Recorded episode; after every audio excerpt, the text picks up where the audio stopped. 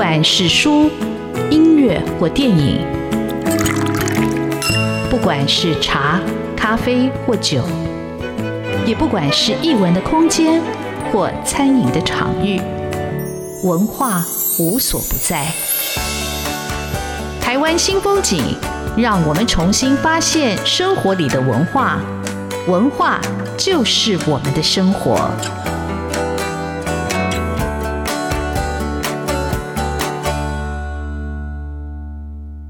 湾新风景现场为各位听众朋友邀请到一位艺术家。我突然想，这可能是我主持台湾新风景四年多以来第一次请到艺术家上我们的节目，我觉得非常非常的荣幸，也非常非常的开心。呃，这位艺术家叫尤喜夫。那尤喜夫，他都会自我介绍是部落的孩子，他事实上是呃花莲马太林部落的阿美族人。他是吕英的艺术家，但是我真的知道这位艺术家应该在几年前，三年或四年前，我有点忘记了。我做了一本书叫《吹过岛屿的歌》啊，就跟呃好朋友阿洛合作的。但那本书他讲就是用歌来记录岛屿的故事，我们的欢喜，我们的忧伤，我们的历史，我们的遭遇。那本书的封面我本来做好了，可是阿洛说他要用一位艺术家的画来当封面，我一看那个作品，而且哇，那作品太棒！那个艺术家就叫尤喜夫。那我很惭愧，那是我第一次知道尤哥的名字跟他的作品。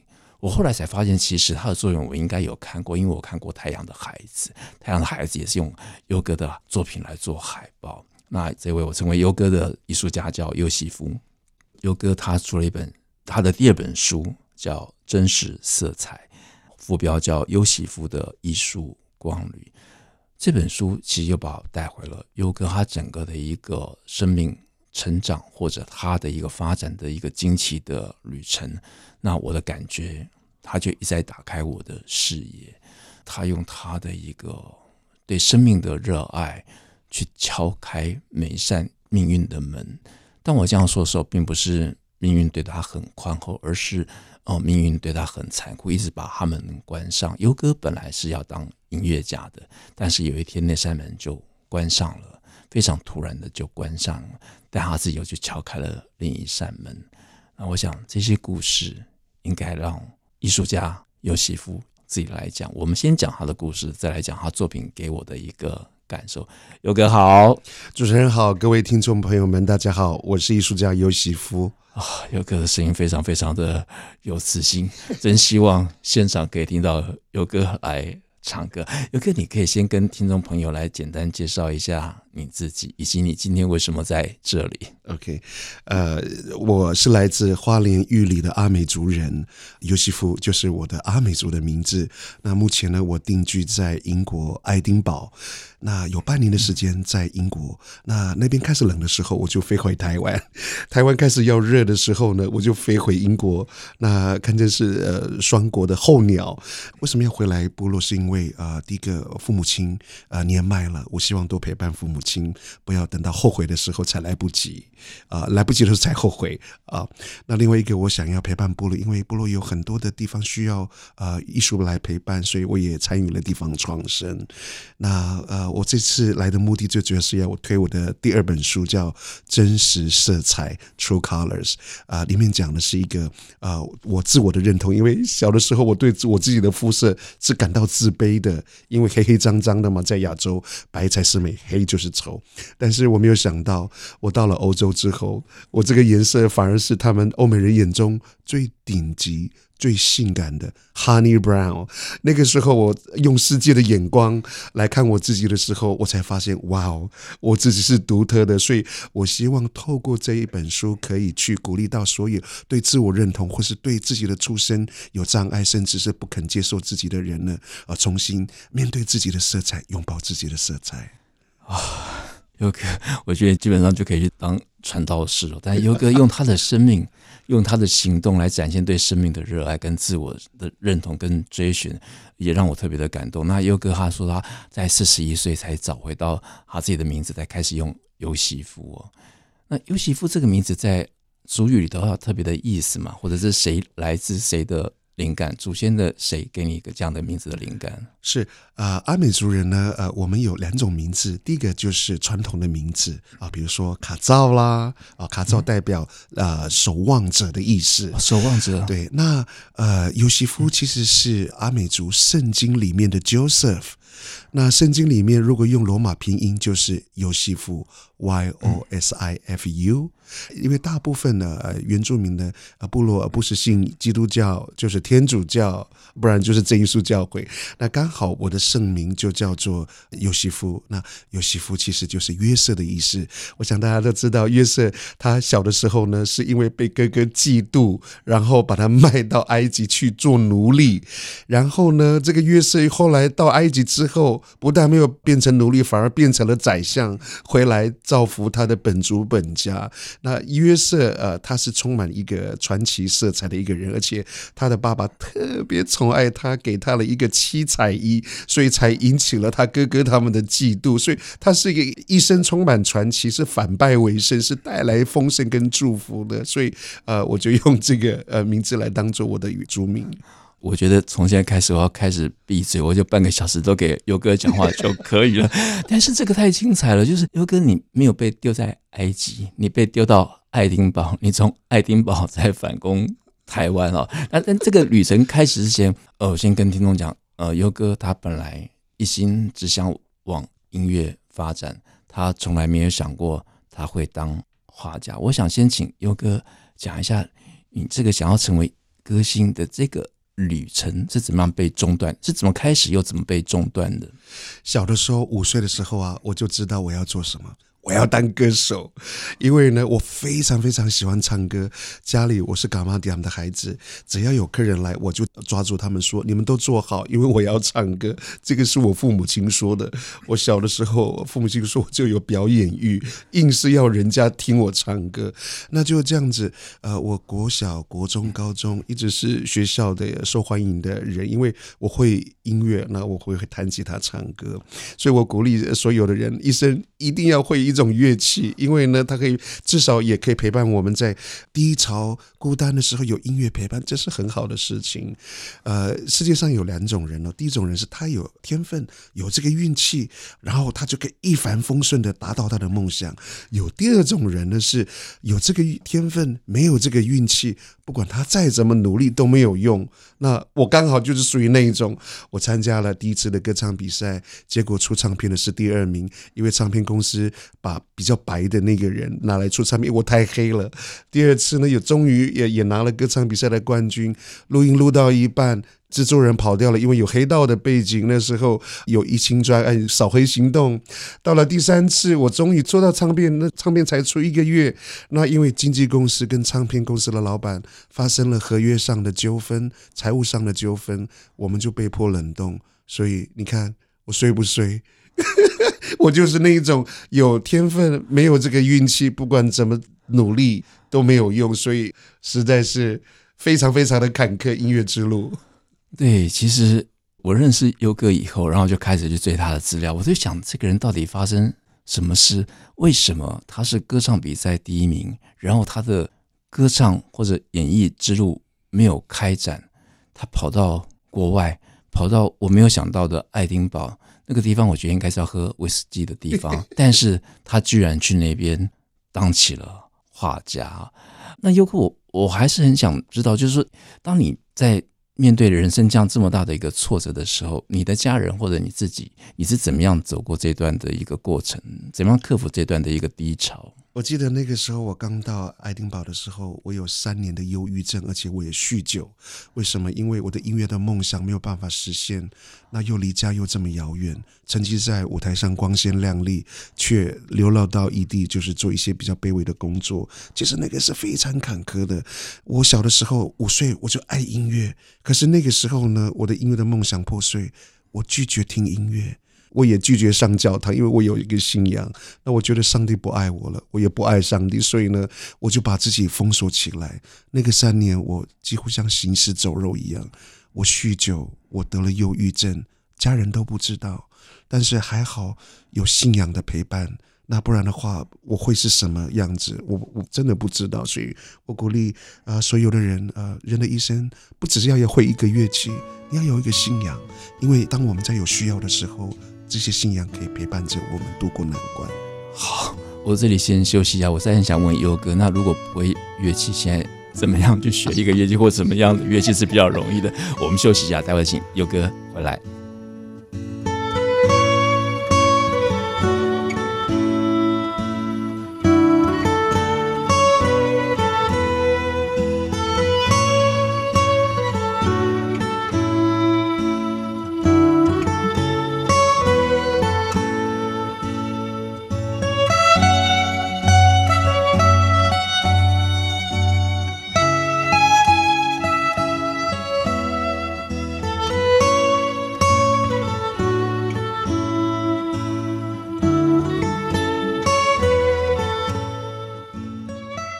风景现场为各位听众朋友邀请到的是，呃，艺术家优席夫。那今天很开心可以跟优哥好好聊他的人生故事，因为我看这本书的时候，真是色彩，我其实很感动。一方面感动于他的故事，他的励志。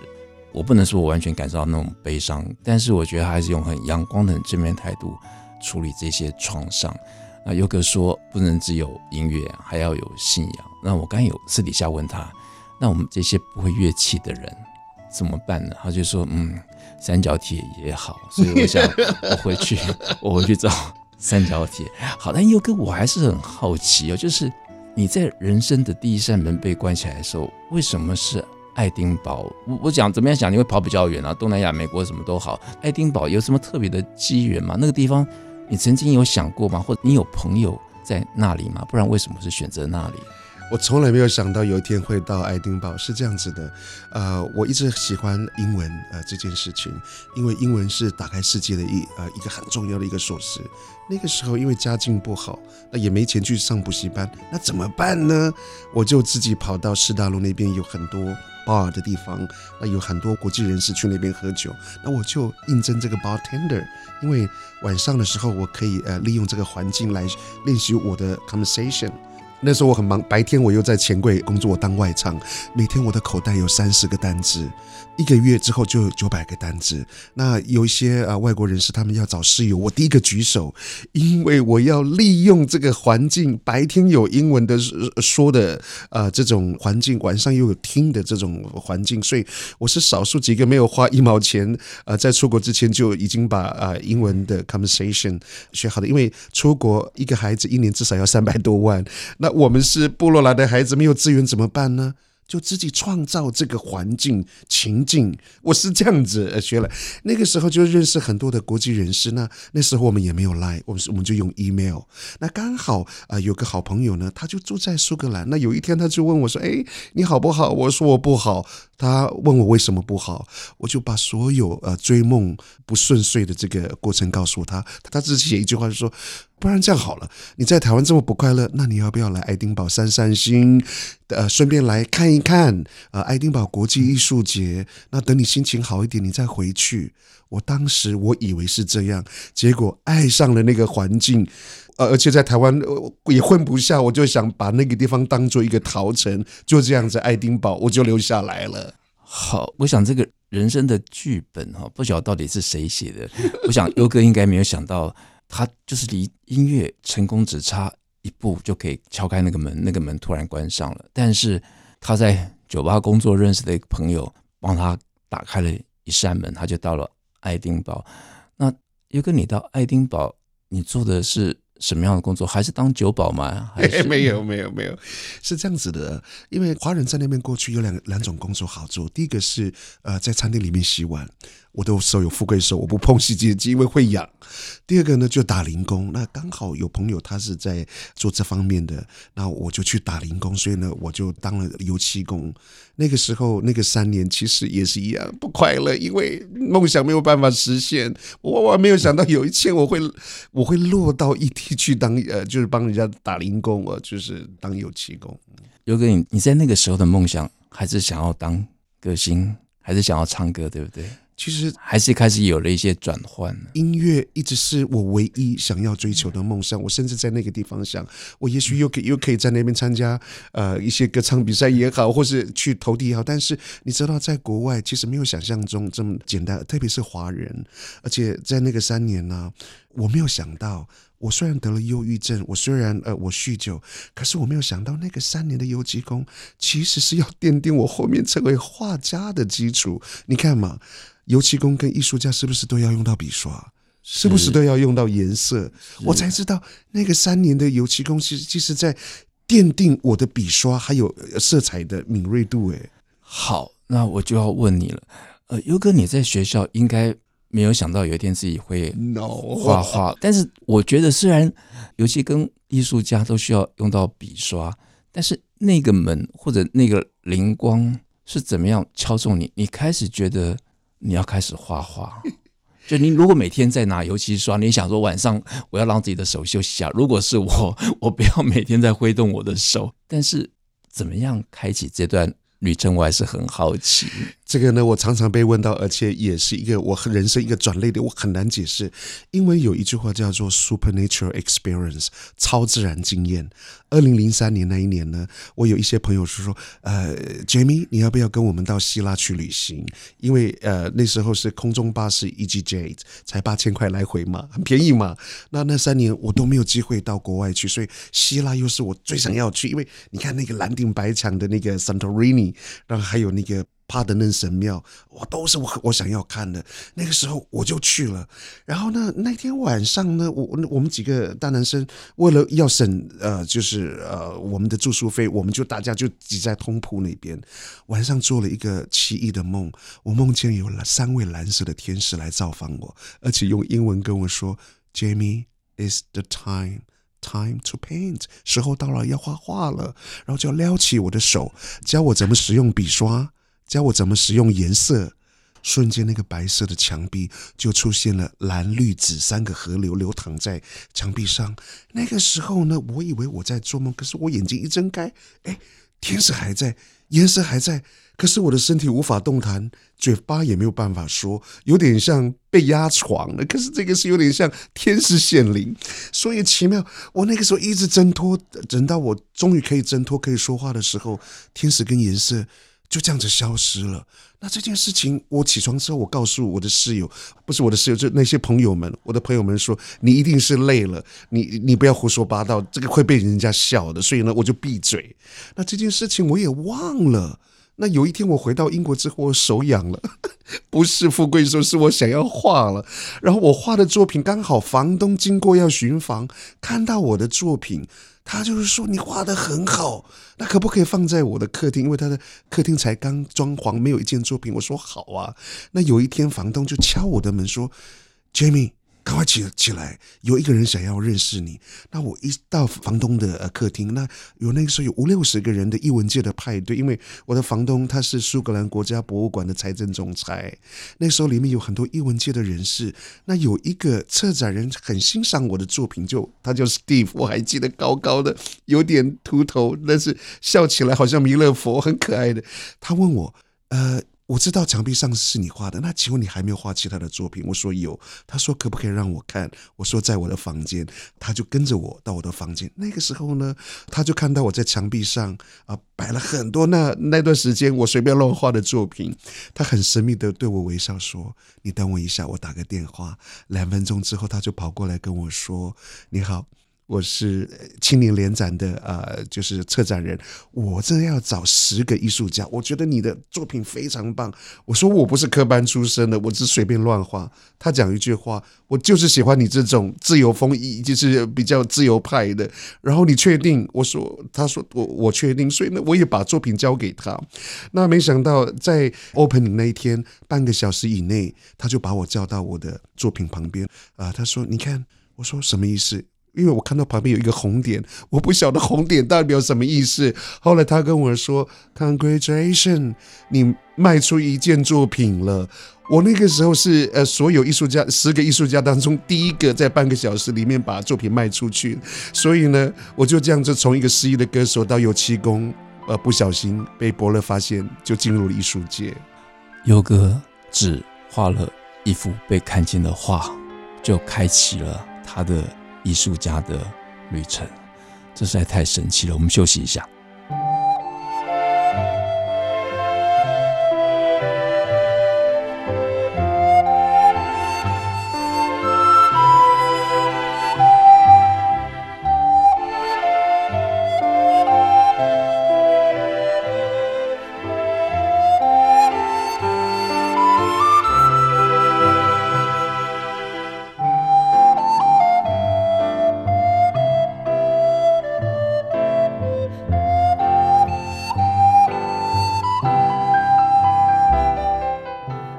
新风景现场邀请到艺术家尤西夫讲他真实的人生故事。艺术家尤西夫出版的他第二本书叫《真实的色彩》啊，那其实这个色彩同时也点亮了他的生命跟他的人生的旅程。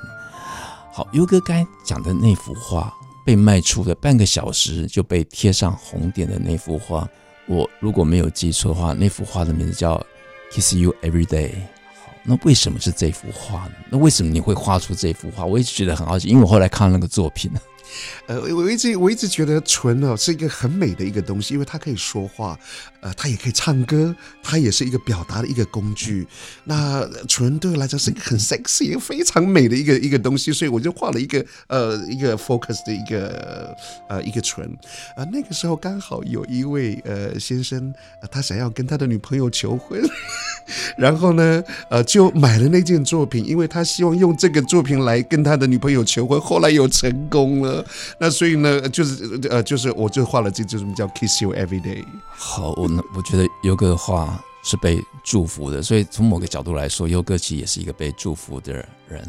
但是优哥，你从一个油漆工到经过天使拉起你的手，到你成为专职的一个艺术家的时候，我觉得你还是下了很多功夫。而且我在看你的专辑里头，我是被那些故事打动的。你可以在博物馆里头一直在盯那些画。你还可以看到那些画的一个立体的一个影像，你可以跟听众朋友讲一下，你怎么样到博物馆去学习，它是你真正的教室，对不对？我常常跟别人说，我是野生的艺术家，但是并不代表我没有学习。那我透过旅行啊、看博物馆、美术馆，因为旅行啊，它可以开你的眼界。你看的不只是环境、自然、人文、建筑，这些都是养分。那特别欧洲艺术资源又非常的丰富，很多博物馆、美术馆都是免费的。那有有的时候我都会看到像像毕卡索的真迹、达利的真迹，呃，还有呃 Van go 的一些真迹，哦，还有呃很多很多杰出的艺术家，还有高地的建筑都是我欣赏的。那呃，我的学习可能跟别人不一样，就是可能就是纸本，但是我看到的是真迹。我在大师的作品面前，我亲眼感受到，其实那个感应是不同的。那我用这种自学的方式、旅行的方式来丰富的我的内在。而且优哥看画，他会看很久，他还看看那个油彩的厚度。在你这么多的艺术家里头，有没有谁？当然，就是每个人都你可以有有一些影响，嗯，可是谁对你的那个感动跟那触动是最直接的？是反骨吗？还是？刚开始我很喜欢夏卡尔的东西啊，夏卡尔，夏卡尔的东西哦，它是一个充满想象力。你看嘛，哪里有结婚新娘是飘在空中的？他的。他的那个创意，然后色彩啊，印象我很深的是那个呃，那个在大溪地的那个啊高更高更高更，他是法国人，他是就是流浪到了呃，就是大溪地之后被那个艳彩，那刚好呢原住民的呃就是色彩就是很这种阳光型的。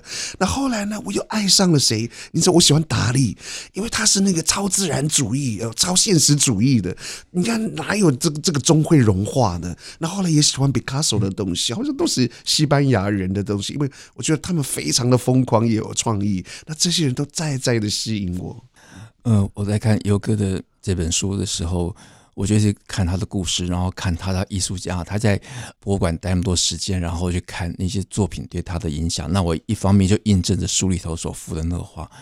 说真的，我被那优哥的画作所打动，是那个色彩跟那个生命力，他就非常强烈的，就唤起你。的感动，比如说，他有画一个女子，她就是把手指竖起来，在自己的嘴唇前面做一个禁语的动作。我觉得那幅画的张力也非常的够，而且那个头发是飘散在空中的。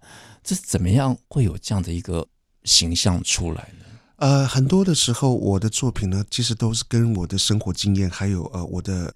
亲身的经历有关，因为我只画呃有生命的东西，还有我自己亲身的这个才有呃温度嘛。Can speak 的这这个，其实在讲我小的时候在学校被禁止说母语，那个时候呢，客家闽南话也不能说，也因为这个样子，所以很多的孩子现在部落的孩子已经不晓得，已经不知道妈妈的话要怎么说了，所以我就把这个故事写画下来，所以也引起了很大的共鸣。嗯，其实不能说母语这件事情，我的印象非常深刻。其实我跟优哥差不多时代，但我年纪比较大。就是我那时候是小时候讲方言，就是要罚钱的。那家里有一次被罚钱，就回去被妈打，因为没有钱罚钱了，就是已经没有钱吃饭，还有钱罚钱。但好像变成你母语是有个断层。那我觉得母语它其实就是那种最生命的语言，你可以跟你的祖先啊，或者你长辈去做沟通，你少了一个沟通的。管道，那优哥做做一个艺术家，他对部落的、对教育、对环境，他也花了很多的心力啊。那优哥现在又呃，在自己的他把自己的旧家的柑仔店变成了一个部落皇后艺术咖啡馆，艺术咖啡馆。我一直想要再去呃，想要去拜访，想要去感受，在这田园里头，你在这山林里头感受那种生命的乡土的呼唤。那这个。过程是怎么开始的？很多人都呃跟我说，尤师傅你在爱丁堡过的开开心心就好了，为什么一定要再回来？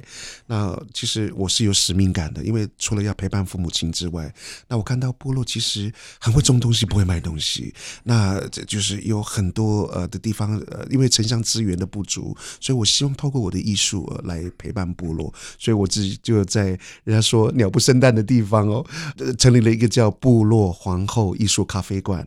那朱平先生跟我说：“尤西夫啊。”我一天到晚看到你在旅行，有一天你累了，你一定要回来部落，把你在世界旅行吸收到的养分来祝福部落。所以呢，我才回到部落，成立一个部落皇后艺术咖啡馆。呃，优哥的人生故事很多，没办法在半个小时里头分享完。有兴趣的听众朋友，真的要去买。这本书来看真实色彩，还有还有，呃，优哥在台东美术馆有一档展览正在举行，叫《太平洋的回声》，它直到四月二号，请大家也不要错过了。那我真的觉得这本书你要用心去读，然后用眼睛去看画作里头所透出的生命的故事。今天非常感谢艺术家尤西夫上我们的节目，给我们做这么精彩的分享。谢谢优哥，谢谢。